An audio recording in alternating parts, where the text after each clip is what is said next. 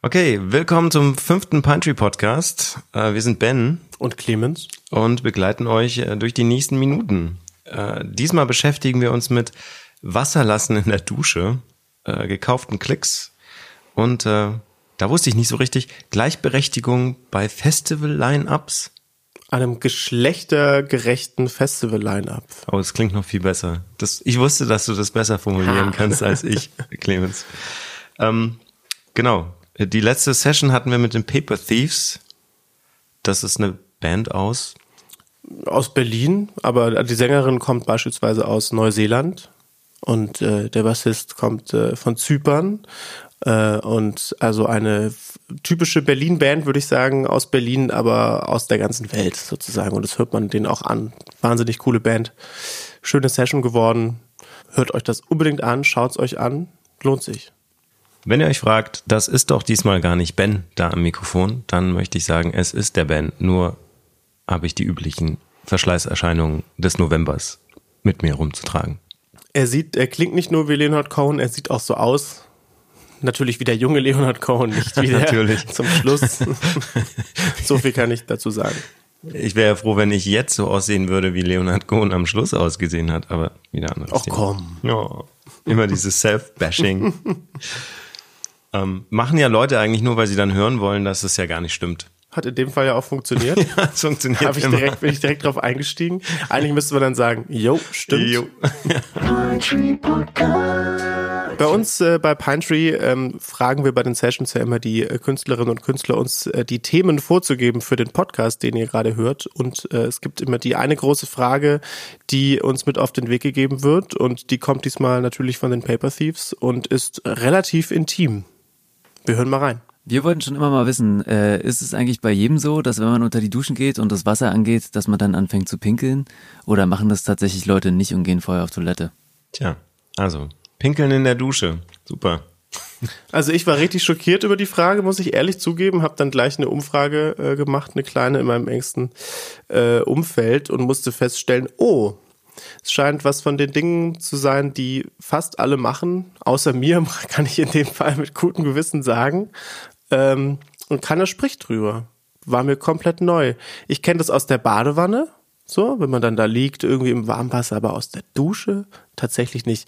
Vielleicht liegt es aber daran, dass ich so ein Morgenduscher bin, der dann auch immer so zack, zack, zack, gestresst und schnell duscht und man nicht entspannt irgendwie. Also zum Pinkeln gehört ja auch immer ein bisschen Entspannung. Vielleicht fehlt mir die einfach beim Duschen. Mhm. Wahrscheinlich, wahrscheinlich fehlt die Entspannung überhaupt. Äh, grundsätzlich. Ich fand die Formulierung relativ lustig, weil davon ja ausgegangen wird, dass das alle machen und man sich gar nicht vorstellen kann, dass es jemand nicht tut. Ich habe auch eine kleine Umfrage gemacht in meinem Bekanntenkreis und da kam eigentlich raus, dass ähm, es relativ viele machen und ähm, ich echt einige, äh, einer der wenigen bin, die das eher nicht macht. Wobei ich jetzt sagen würde, noch nie habe ich das jetzt auch nicht gemacht. Also ich glaube, es hat auch viel einfach mit der Routine dahinter zu tun. Ich dusche immer morgens, ich gehe als erstes morgens aufs Klo und dann gehe ich duschen. Das heißt, da ist dann halt auch gar nichts mehr da, was da raus kann. Andere Menschen gehen ja zum Beispiel auch abends duschen, was ich äh, nur, wenn ich mal alle zwei Monate mal Sport gemacht habe, tun würde. Ähm, da könnte ich mir das jetzt auch eher vorstellen, dass das mal passiert. Aber wir müssen natürlich auch eins festhalten, jetzt sind, sitzen wir beide hier, reden darüber und sagen beide, dass wir das natürlich überhaupt nicht tun. Und ich glaube mir und ich glaube dir. Also überhaupt nicht, habe ich nicht. Nein, gesagt. aber dass sozusagen wir das nicht, äh, dass es nicht dazugehört für uns zum Duschen, zum alltäglichen Duschen oder zum wöchentlichen Duschen. Ich weiß nicht, wie oft du duschst, Ben. Naja, eher so ähm, 14-tägig. Okay, ja. ähm, ist natürlich auch ein bisschen lustig. Also wir stellen fest, viele Menschen tun es, die wir befragt haben. Wir beide nicht. Vielleicht ist es auch einfach was, was Leute wirklich nur hinter vorgehaltener Hand zugeben, weil es ist ja schon auch ein bisschen ekelhaft, wenn wir mal ehrlich sind, oder? Ja, ich habe jetzt gerade gedacht, bei deiner Badewannengeschichte habe ich gedacht, so, äh, ja. Kennst du das nicht? Nee, also als, da wäre ich dann kind eher so, so Nee, gerade als Kind kann ich mich da auch nicht dran erinnern. Deine also Kinder ich, pinkeln nicht in die Badewanne, wenn ja, sie. Wir haben keine Badewanne. Ah, okay. Aber ich kann mich erinnern, dass, also ich habe mit Hingabe als Kind ins, in Swimmingpools gepinkelt, zum Beispiel. Aber an Badewannen kann ich mich da nicht äh, erinnern. Auch in Seen zum Beispiel finde ich das geradezu eine Pflicht. Ja, ähm, da gibt es sicher auch Leute, die sagen, das darf man nicht. Aber in der Badewanne, das wäre mir dann zu da hätte ich dann einen zu großen Gelbstich in meinem äh, cyanblauen Badewasser. Gut, aber ich meine, das kann man ja chemikalisch gut berechnen, dass das quasi nichts ist, äh, die Anzahl, die Literanzahl. Ne? Oh Aber Gott, ich stimme dir Thema. zu. Also ich kann dazu auf jeden Fall, ich muss trotzdem auch ein Geständnis jetzt hier ablegen zu diesem Thema. Ähm, Ich zähle nämlich zu den wenigen Menschen, die schon mal in eine Dusche gepinkelt haben, ohne zu duschen. Und zwar habe ich äh, in Berlin gewohnt in einem, einer sogenannten Berliner Wohnung. Das sind die Wohnungen, Einzimmerwohnungen mit äh, Klo im Treppenhaus und Dusche in der Küche. Ja, und äh, Kohleofen natürlich und so. Und jetzt muss man sich vorstellen, das mit dem Klo draußen im Treppenhaus ist an sich nicht so schlimm, es sei denn, es ist halt tiefster Winter und du musst nachts aufs Klo. Und dann die Vorstellung, nachts sich irgendwie halbwegs was anzuziehen, damit man sich im Treppenhaus, wenn man die betrunkenen Nachbarn trifft, zeigen kann, dass man rausgehen kann äh, und dort dann auch sich auf ein furchtbar kaltes Klo begibt, das natürlich keine Heizung hat und man denkt, um Gottes Willen, ich kann mich überhaupt nicht entspannen. Da ist es durchaus mal vorgekommen, dass ich beschlossen habe, okay, ich mache das Wasser in der Dusche an und egal. Ich wohne alleine hier, ich dusche alleine hier, ich werde es Ich tun. sehe da jetzt auch gar nicht so die Problematik dahinter, weil Nein? am Ende des Tages ist da ein Abfluss. Ähm, fließt es dann eh am Ende zusammen. Also das ist doch total egal.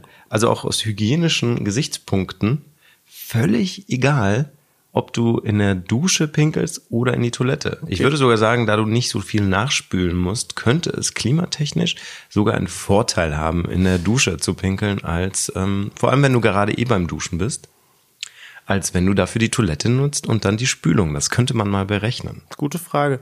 Aber mir stellt sich dann trotzdem auch wiederum äh, die Fragestellung, würdest du dich auch in einem Pissoir waschen? Also, weil ich meine, wenn du sagst, das hat hygienisch, äh, ist es eigentlich komplett unbedenklich. Ähm, also ich meine jetzt kein öffentliches Pissoir, da würdest du dich natürlich nicht drin waschen. Aber wenn du jetzt zu Hause meinetwegen ein Pissoir hättest, wo quasi nur die, äh, die Flüssigkeit reingeht und der Rest nicht, ähm, würdest du zum Beispiel dort die Spülung betätigen, um dir die Hände zu waschen? Ähm, das ist eine gute Frage. Aber ich glaube, auch hier sind wir wieder bei der Routine. Wenn du dir irgendwann mal diese Routine angewöhnt hast, dass du das tust in deinem Pissoir, weil aus irgendwelchen Gründen dein Waschbecken halt nicht funktioniert und du nur das Pissoir hast, dann glaube ich, ist es überhaupt kein Problem. Und ansonsten sehe ich da schon noch einen riesen Unterschied zwischen einer Dusche, die ja eigentlich eine große flache Fläche auf dem Boden ist, ja, Ja. mit einem Abfluss in der Mitte, und einem Waschbecken oder einem Pissoir, was eine relativ kleine Fläche ist, die auch noch so einen konischen äh, Körper hat, also auch noch so ein, Ja. ne? Von daher würde ich da schon noch eine Unterscheidung wagen. Ja? Ganz ernsthaft, weil ich finde auch, bei jeder Frage gibt es ja einen super ernsthaften Hintergrund. Ich glaube, wir haben hier zwei. Erstens ist, was ist gesellschaftlich akzeptiert und was nicht. Und zweitens fand ich deinen Einwurf super spannend mit der Routine. Weil wir Menschen sind halt echt so Routinemonster. Ja. Und es gibt ja auch so diese, diese ähm, Sichtweise, wir können Routinen überhaupt nicht entfliehen. Und selbst die Leute, die sagen, sie hassen Routinen, haben auch alle Routinen. Ja, es gibt und auch die Antiroutinen. Genau, und selbst wenn es die Nicht-Routine ist, also Ja. bestimmte Dinge genau eben nicht zu tun, selbst.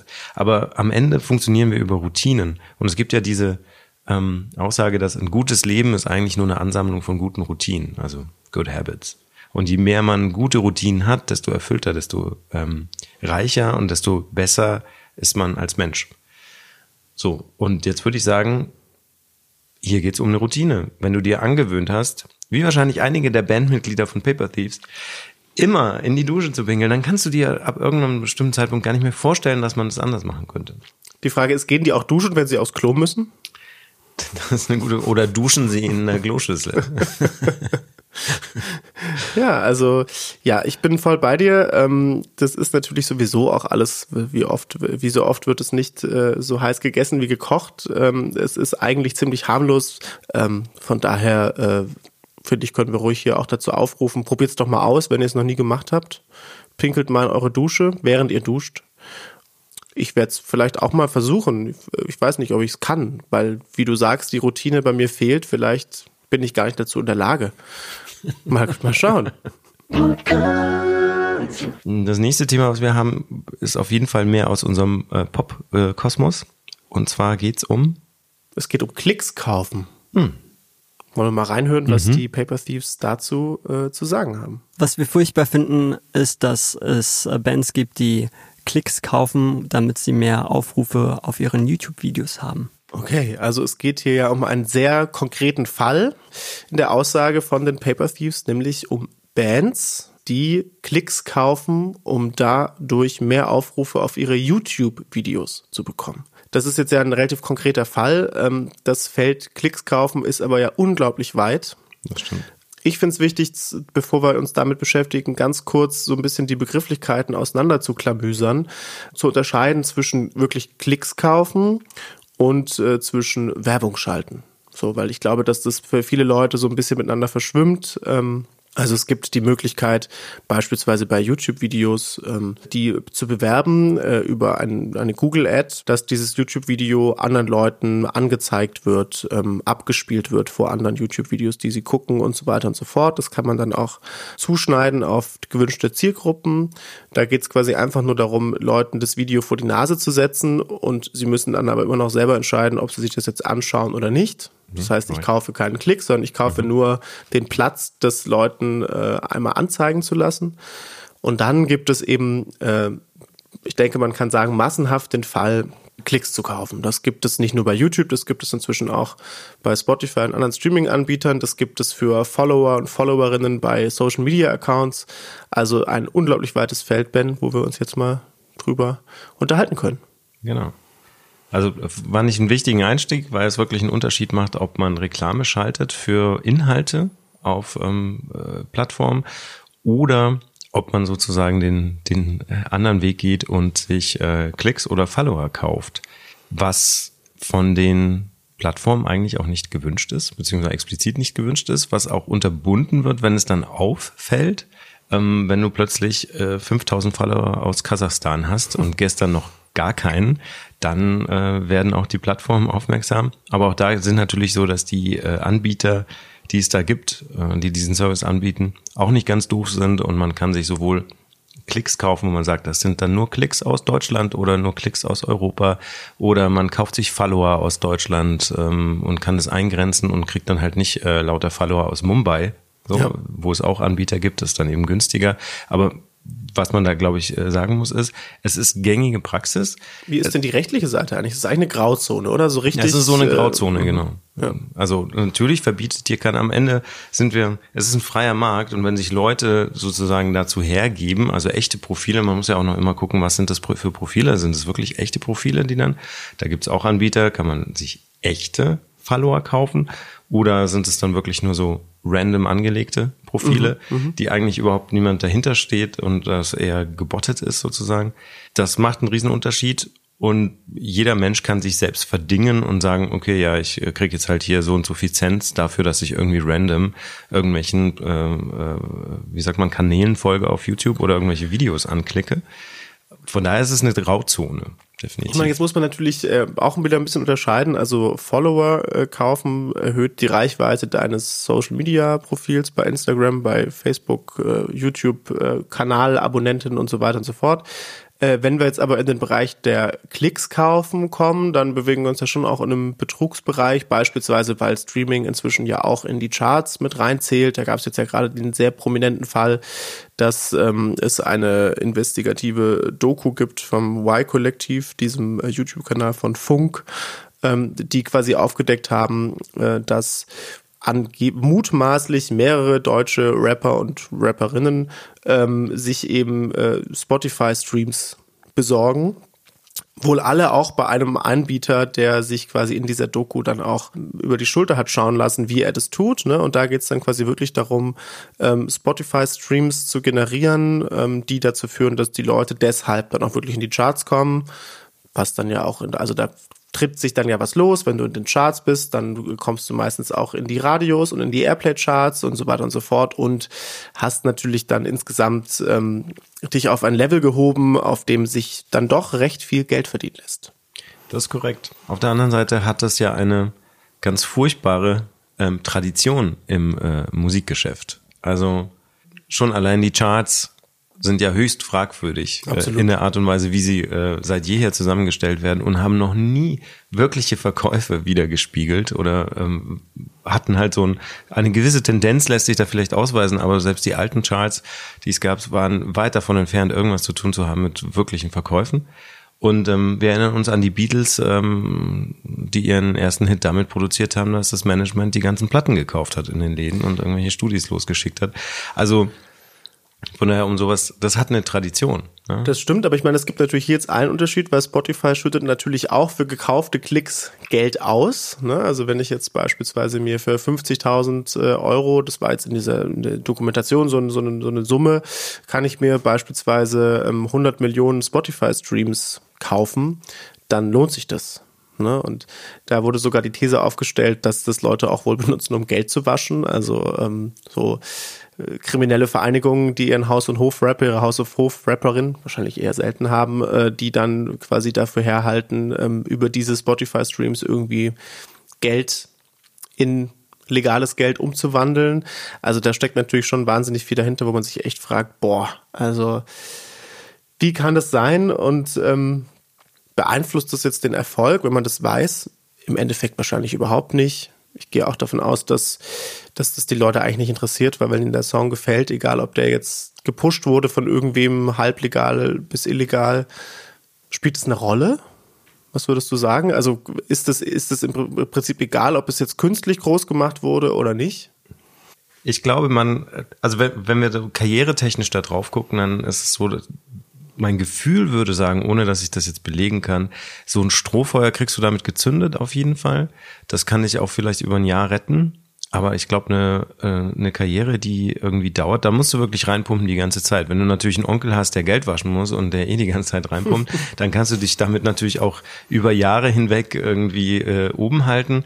Wenn es aber so ein One-Timer ist und äh, du hast irgendwie mal 5000 Euro übrig und hast gedacht, so jetzt investiere ich das mal in gefakte gefakte ja. ähm, Popularity auf diversen Plattformen, dann wird sich das, glaube ich, auch long-term nicht halten lassen, weil dann kommt es doch am Ende wieder aufs Produkt drauf an. Und wenn es halt nicht so ist, ähm, dass es eigentlich konkurrenzfähig ist, dann wird es auch nicht funktionieren über kurz oder lang. Glaube ich auch. Ich meine, du brauchst ja auch für eine erfolgreiche KünstlerInnenkarriere mehr als nur Streams. Also du brauchst ja wirklich Menschen, die zu den Konzerten kommen, die dein Merch kaufen und was auch immer. Ne? Also das Fall, ist ja, ja da steckt ja schon wesentlich mehr dahinter. Andererseits gibt es so viele Projekte, die so gut sind und keinerlei Reichweite generieren, weil auch ganz oft, muss man dann auch sagen, mit, mit den Klicks kaufen ist eine Sache, mit Werbung schalten ist eine andere Sache, aber unser, unser kapitalistisches Marktsystem funktioniert halt eben so, dass du investieren musst, um am Ende was rauszuziehen.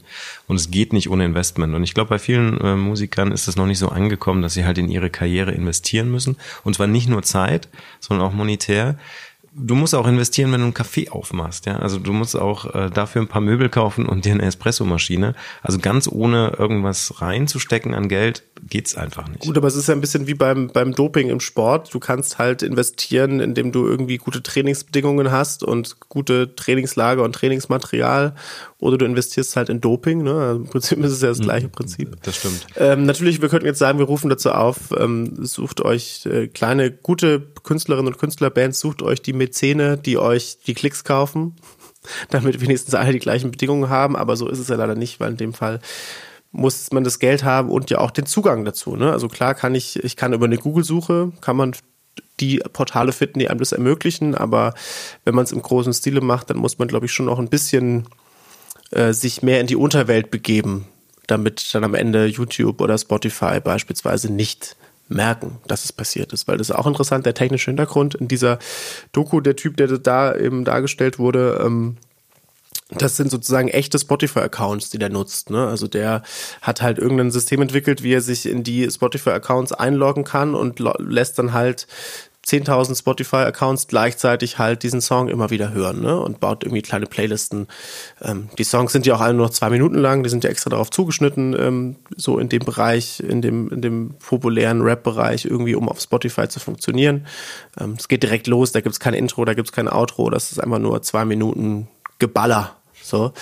Ja. Ähm, Gut, das passiert dann so, es gab ja in den äh, Anfängen von, von Spotify auch immer wieder diese Aufrufe von Bands, dass sie gesagt haben ihren Fans, okay, lass es einfach 24 Stunden durchlaufen, die ganze Zeit irgendwie das Album rauf und runter oder ein Song. Und äh, dann kommt vielleicht auch ein bisschen Kohle dabei raus. Wir erinnern uns auch an die 15 Sekunden damals, äh, ja. wo gar nichts drauf war, ja, einfach nur 15 Sekunden Stille, aber das hat gereicht, um halt als Stream ähm, ja. zu zählen. Von daher, es ging schon immer darum, auch irgendwie diese Plattform so ein bisschen zu, zu tricken. Aber das eine ist halt kreativer Umgang damit und das andere ist ähm, sozusagen äh, illegales Ausbeuten von, von Lücken. Und da sind natürlich auch die Plattformen so ein bisschen gefragt. Ja, ich finde, da ist ja einfach auch irgendwie eine Grundproblematik, dass der Erfolg eines ähm, Musikprojekts zum Großteil von privaten Unternehmen abhängt. Ne? Also natürlich kann man sagen, das war schon immer so, aber ich finde, es ist doch ein kleiner Unterschied, äh, ob früher, wo einfach die Medien vor allem bestimmt haben, was erfolgreich wird, also Presse, also Journalistinnen und Journalisten in den meisten Fällen.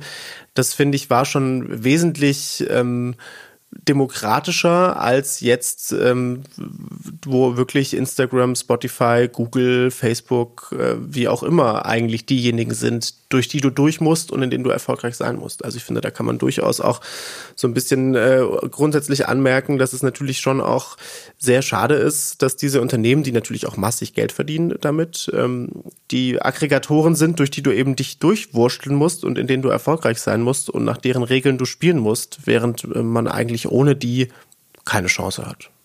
Ne? Also das finde ich schon auch sehr. Ja, ich denke, du, du hast schon eine Möglichkeit, andere Plattformen zu nutzen wenn du dich außerhalb, also wenn du eine Nische bedienst, die irgendwie klar äh, ausdifferenziert ist und du irgendwas machst, was so ein bisschen Alleinstellungsmerkmal hat, also du nicht versuchst auch den Mainstream zu bedienen, dann gibt es vielleicht schon andere Möglichkeiten, ähm, sei nur genannt, es gibt mittlerweile auch Blockchain-basierte Streaming-Dienste.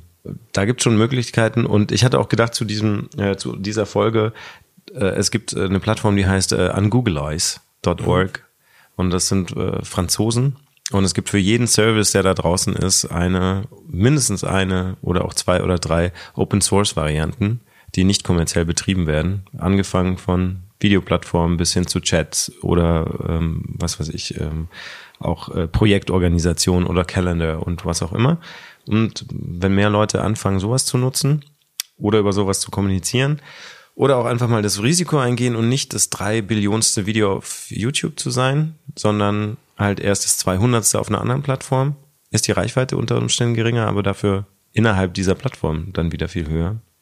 Ich würde jetzt sagen, also wir sind ein bisschen weg von der Frage, aber ich würde sagen, seid doch mal mutig, also gerade am Beginn von der Karriere, seid doch mal mutig zu experimentieren, weil man muss nicht unbedingt mit den Stream laufen.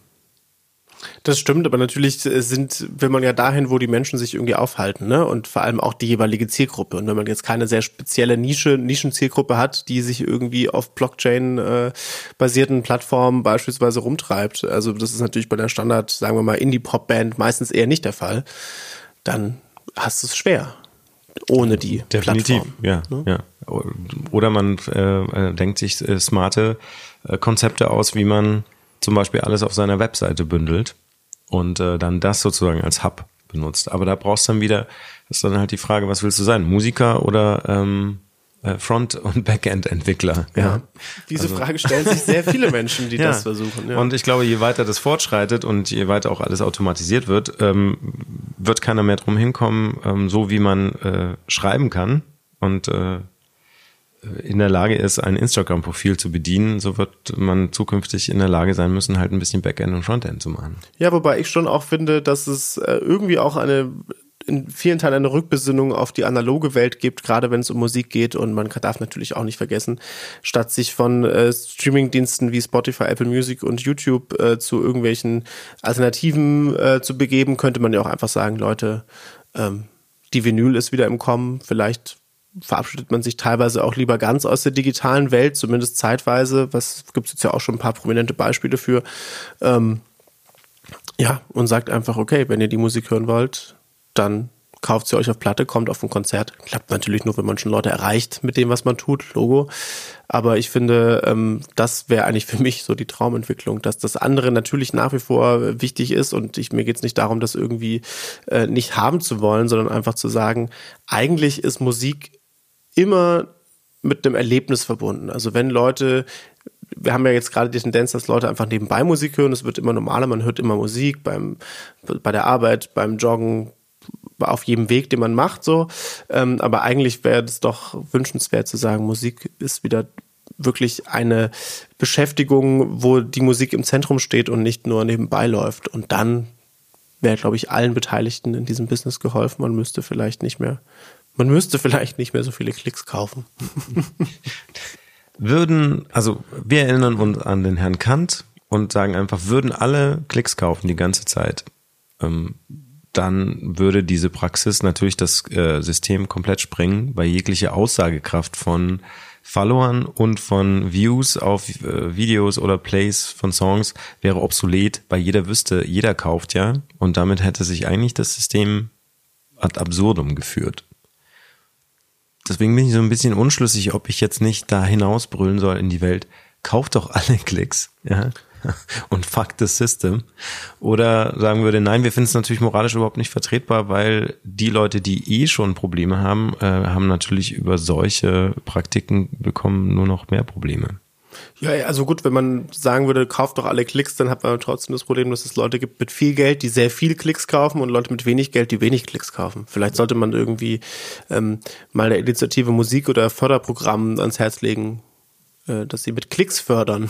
Ja, zum Beispiel. So. Wobei, wobei auch wirklich die Ansicht von, ich treffe das auch noch manchmal bei Firmen, mit denen ich zu tun habe, die Ansicht, dass man organisch wachsen kann in der heutigen Zeit auf den gängigen Social Media oder äh, Plattformen, und wir zählen da jetzt mal einfach YouTube äh, hinzu, auch wenn die sagen würden, sind wir nicht. Also die Annahme, dass man noch organisch ein Wachstum hinbekommen kann auf den gängigen Social Media Plattformen, ist ehrlich gesagt eher mehr Wunschdenken als äh, Wirklichkeit, weil es einfach nicht funktioniert. Also organisches Wachstum meiner Meinung nach funktioniert nicht mehr. Dazu ist viel zu viel Content da draußen ich würde sagen, es funktioniert nur dann, wenn du eine ganz klare Zielgruppe hast, die du, die du schon ansprechen kannst, ohne die Werbung draufschalten zu müssen. Ne? Also ich glaube schon, dass es noch, also es gibt beispielsweise, finde ich, Musikgenres wie irgendwie im Metal-Bereich, wo ähm, zumindest das, was ich höre, wesentlich weniger Geld in diese Bereiche gesteckt wird, weil es halt noch eine, eine, eine Subkultur, irgendwie eine Szene ist, wo man halt trotzdem übereinander spricht und voneinander hört und so. Und das jetzt nicht so notwendig ist vielleicht. Also ich glaube schon, dass es je, je Pop mäßiger es wird, äh, und da schließt sich natürlich Rap ein, weil es inzwischen einfach Popmusik ist, ähm, von der von der Reichweite her, ähm, desto mehr stimme ich dir zu, muss man irgendwie da über Social Media Marketing Strategien nachdenken. Aber ich glaube, je klarer eine Zielgruppe ist, je klarer man weiß, wo man hin will, würde ich auch immer noch dafür plädieren, dass organisches Wachstum von Social Media Kanälen und Bandprojekten, um das damit einzuschließen, möglich sein kann. Mhm. Okay. Und was halten wir jetzt von Klicks? Gekauften?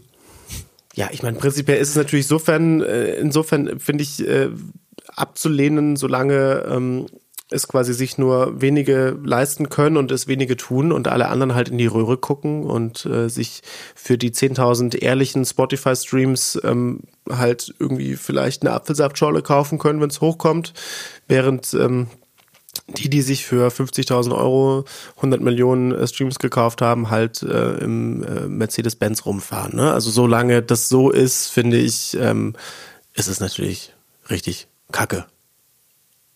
Okay, das ist doch mal ein Statement. Haben wir die Kurve gekriegt zu einer, zu einer Aussage. Ich halte mich dezent zurück. und ich halte mich dezent zurück und kaufe mal eben ein paar Klicks. genau. Jetzt, wo ich weiß, wie es funktioniert, äh, mache ich mal ein paar Telefonate nach Russland. Mal gucken, was bei rumkommt. Dann kommen wir zum, zum letzten Thema unserer Sendung. Und zwar, das ist doch so ein, so ein äh, Leib- und Magenthema für dich, Clemens.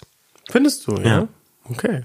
Dann hören wir doch mal rein, was mein Leib- und Magenthema ist. There seems to be more of a push from festivals and bars to encourage more women to play. I find that really great at the moment. Ja, tatsächlich, du hast recht, Ben. Ich finde ein sehr spannendes Thema, ähm, wo wir ja jetzt hier gerade die Situation haben, dass es als ein etwas Positives gesehen wird, dass das jetzt passiert, ähm, wohingegen wir natürlich viele Menschen sagen würden, es ist total schlimm, dass es immer noch ähm, nicht der Fall ist, dass es in irgendeiner Form eine, einen Ausgleich, einen Geschlechterausgleich ähm, in der Musikwelt gibt, sei es in Festival-Lineups oder im, äh, im Clubbooking oder bei Veröffentlichungen oder wo auch immer.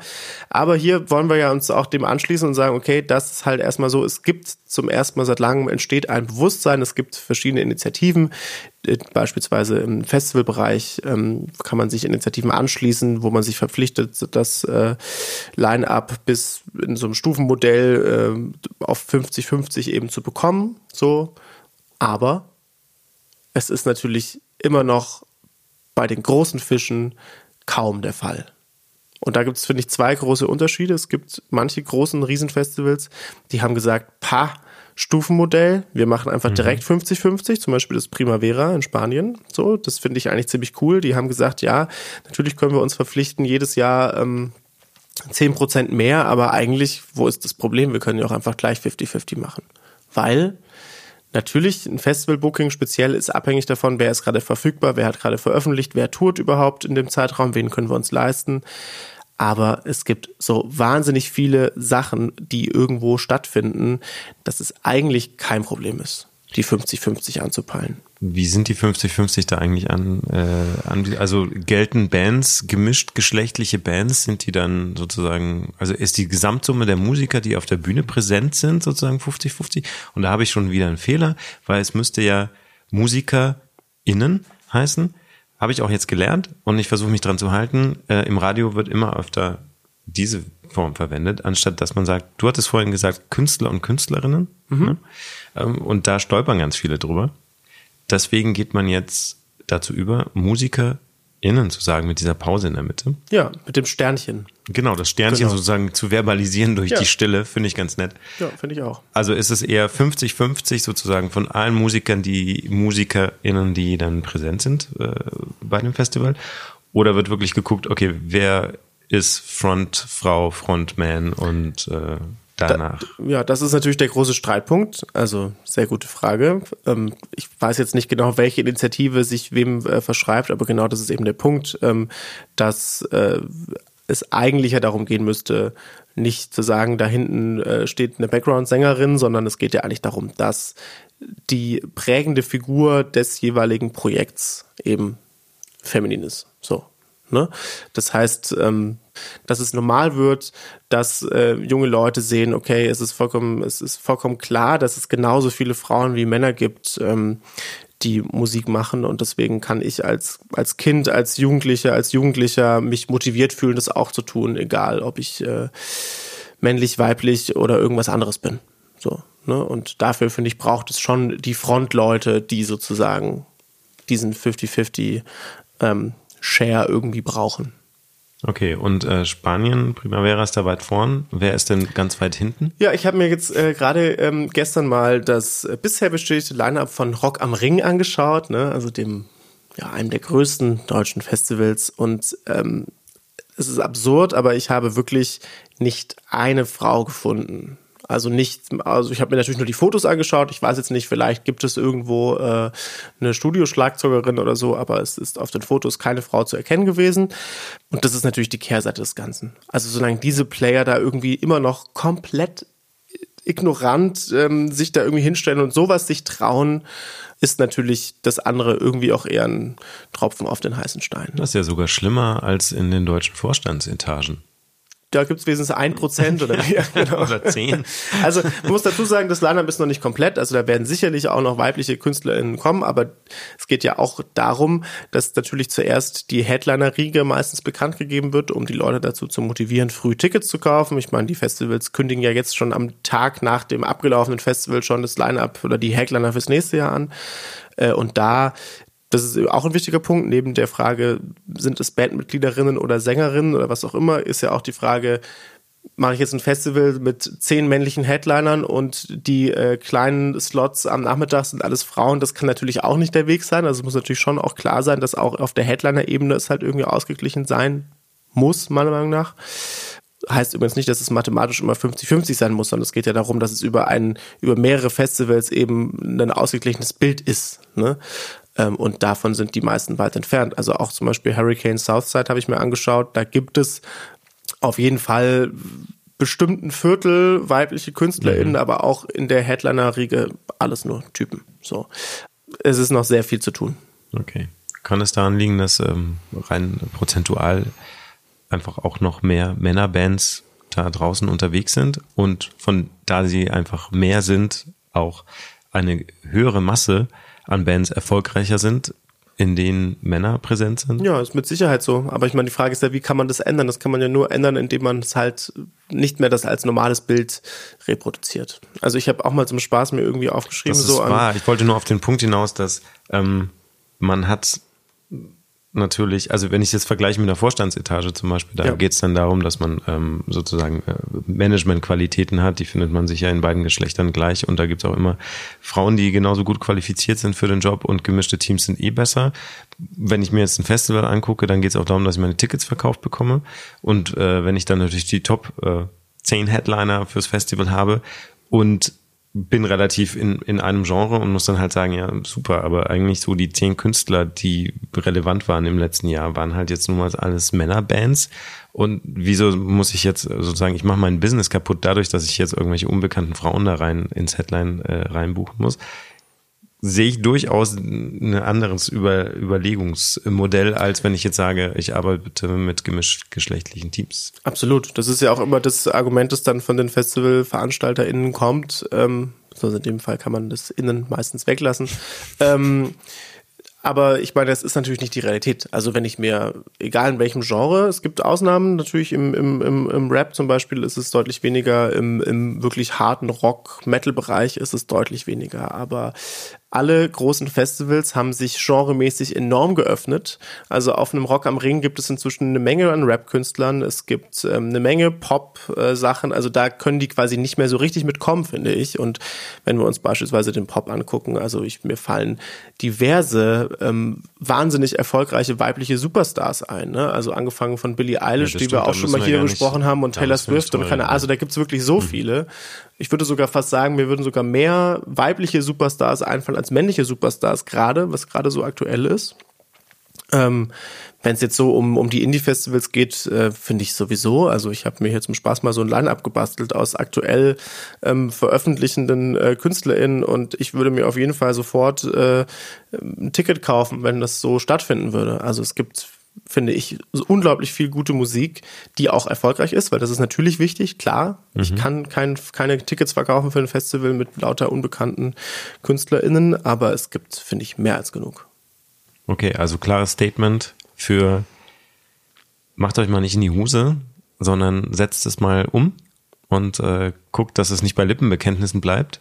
Das ist ja so das, was ich hier rauslese, weil ähm, es ist immer schön, wenn man so Beispiele hat äh, wie, wie Primavera. Wenn die Ja. das jetzt machen, machen die es zum ersten Mal Die haben es jetzt zum ersten Mal, glaube ich, gemacht in diesem gemacht. Jahr. Und ja. wenn die dabei nicht untergegangen sind, dann äh, hat man so gut wie gar kein Argument mehr zu sagen, wir machen das nicht auch. Absolut. Also ich würde eher sogar sagen, also deren äh, Entschluss wurde eher gefeiert überall. Mhm. Ne? Also ich meine, die haben da wahrscheinlich eine Aufmerksamkeit, eine Mediale für bekommen, die sie sonst nie bekommen hätten für eine Ankündigung von einem Line-Up. Da ist ne? immer gut, der Erste zu sein und Genau. äh, konsequent zu sein. Genau. So, also gerade bei, bei äh, Veränderungsprozessen Ja. ähm, machen uns lieber richtig als so halbgar.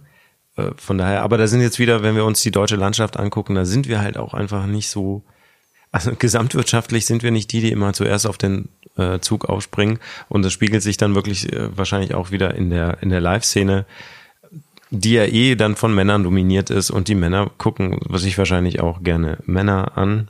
Das ist totaler Quatsch, was ich gerade rede. Ähm, was ich sagen wollte ist, wir sind nicht bekannt dafür, dass wir die First Mover sind, ja, und das äh, spiegelt sich dann sicherlich auch im Live-Business wieder. Ich finde, es gibt aber halt zum Beispiel einen super einfachen Ansatz. Es gibt in jedem Land wahnsinnig wichtige Showcase-Festivals, die alle massiv gefördert werden von staatlichen äh, Mitteln, was auch gut so ist. Und die zum Beispiel, finde ich, haben keine Argumentation, nicht zu sagen, wir machen sofort 50-50, weil Ja. da geht es einfach darum, und das sind ja auch die, wo dann die größeren Festivals auch hingehen und gucken, wer kommt vielleicht nächstes Jahr, wer könnte wichtig werden, wen buche ich. Also Reeperbahn Festival, Eurosonic und Co. Ähm, finde ich, tut mir leid, sehe ich keinen Grund, warum die nicht sofort sagen könnten, wir peilen jetzt 50-50 an und nicht irgendwie 2025, weil wäre auf jeden Fall meiner Meinung nach definitiv sofort möglich. Und die haben eben auch weniger Druck, die müssen auch Tickets verkaufen, aber es gibt genug ähm, weibliche äh, MusikerInnen, die Tickets verkaufen, also die hätten auf jeden Fall die Möglichkeit dazu. Okay, also Clara, ich schließe mich dem an.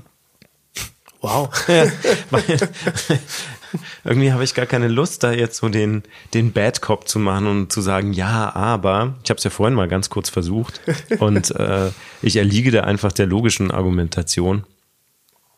sehe da auch überhaupt gar keinen Grund. Und ich finde auch alle Männer, die sich immer aufregen über diese Gleichberechtigungsdebatte, ähm, sei gesagt, 3000 Jahre Bevorzugung können dann einfach auch mal zu Ende gehen.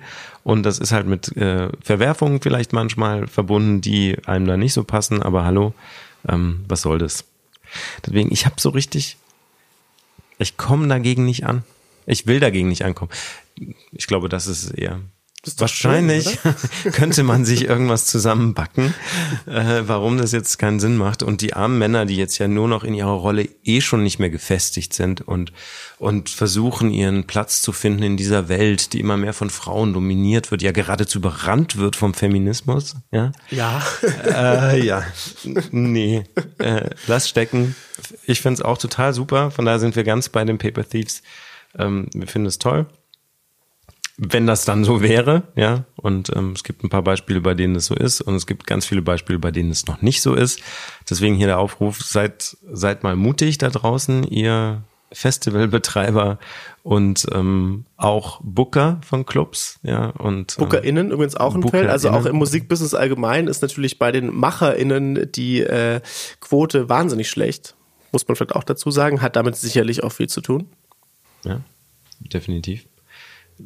So, jetzt hast du mir meine Tut mir leid, es muss, musste Mensch. sein, es musste sein. genau, also BookerInnen Ja, ich finde das traumhaft, dass wir uns heute hier ähm, verabschieden können in diesem Einklang, in dieser Einigkeit für so eine normale Sache. Dementsprechend hoffen wir natürlich jetzt auch, dass es noch ein paar Milliarden äh, Klicks und Streams gibt für die Session mit den Paper Thieves. Ähm, Auf jeden Fall dieses Wert. Ich finde ja, dass es äh, mit das beste Pine Tree Video ist so far. ja, sehr schön. Also auch ähm, bildlich, wirklich, Ben. Da muss man ja auch mal an dich jetzt mal ein Lob aussprechen an dieser Stelle. Sehr schön gefilmt, klingt wahnsinnig toll, tolle Band, toller Song. Schaut's euch an. Und wir kaufen in der Zwischenzeit ein paar Klicks für das YouTube-Video, Auf jeden Fall aus Aserbaidschan, finde ich. Genau. Also wenn ihr euch wundert, warum die Kommentare alle in einer euch nicht bekannten Sprache sind, sorry. Ähm, und freuen uns auf die nächste Runde, wahrscheinlich im neuen Jahr. Vielen Dank fürs Zuhören. Wenn ihr es bis hierhin geschafft habt, habt ihr alles richtig gemacht, denn es war noch nie so harmonisch zum Schluss wie heute. In diesem Sinne, bis bald. Pinkelt in die Dusche. Pinkelt in die Dusche und passt auf euch auf. Genau. Country Podcast.